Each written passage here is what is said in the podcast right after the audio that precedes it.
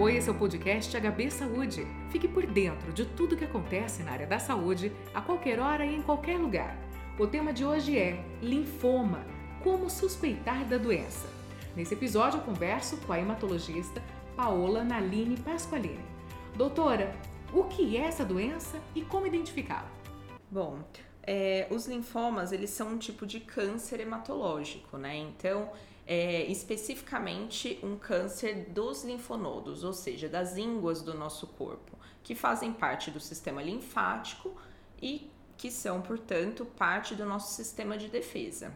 E são vários tipos de linfomas? Sim, são inúmeros tipos. A gente divide inicialmente os linfomas em linfoma de Hodgkin, que é uma doença específica, e os linfomas não Hodgkin. Quando a gente fala de linfomas não Hodgkin, a gente está falando de mais de 80 tipos de linfomas diferentes. Então a gente tem um espectro bem grande de doenças. E existe alguma parte do corpo onde comumente essa doença aparece ou as ínguas podem surgir em qualquer região? Isso. As, os linfonodos, né, como eu disse, eles constituem essa, esse sistema de defesa e eles estão comumente já é, espalhados por todo o nosso corpo, inclusive fazem parte de alguns órgãos. É, qualquer um desses linfonodos do nosso corpo pode adoecer. Então, sim, pode aparecer em qualquer linfonodo, qualquer íngua do nosso corpo, inclusive em, em alguns órgãos que não são linfonodo especificamente, mas que contêm uh, esse tecido linfóide na sua composição. E a partir do diagnóstico, né, como é o tratamento? Esse tratamento busca a cura?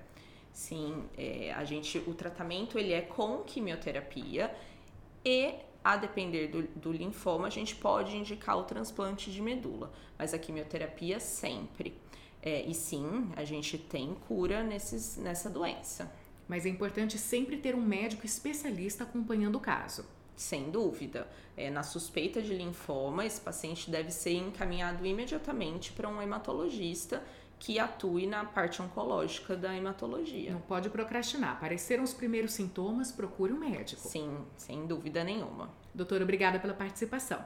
Você ouviu o podcast HB Saúde, sempre trazendo informações e novidades sobre a área da saúde nas plataformas de streaming, Spotify, Deezer, YouTube e no site HB Saúde. Nesses aplicativos você segue a gente e não perde nenhum episódio. Até o próximo!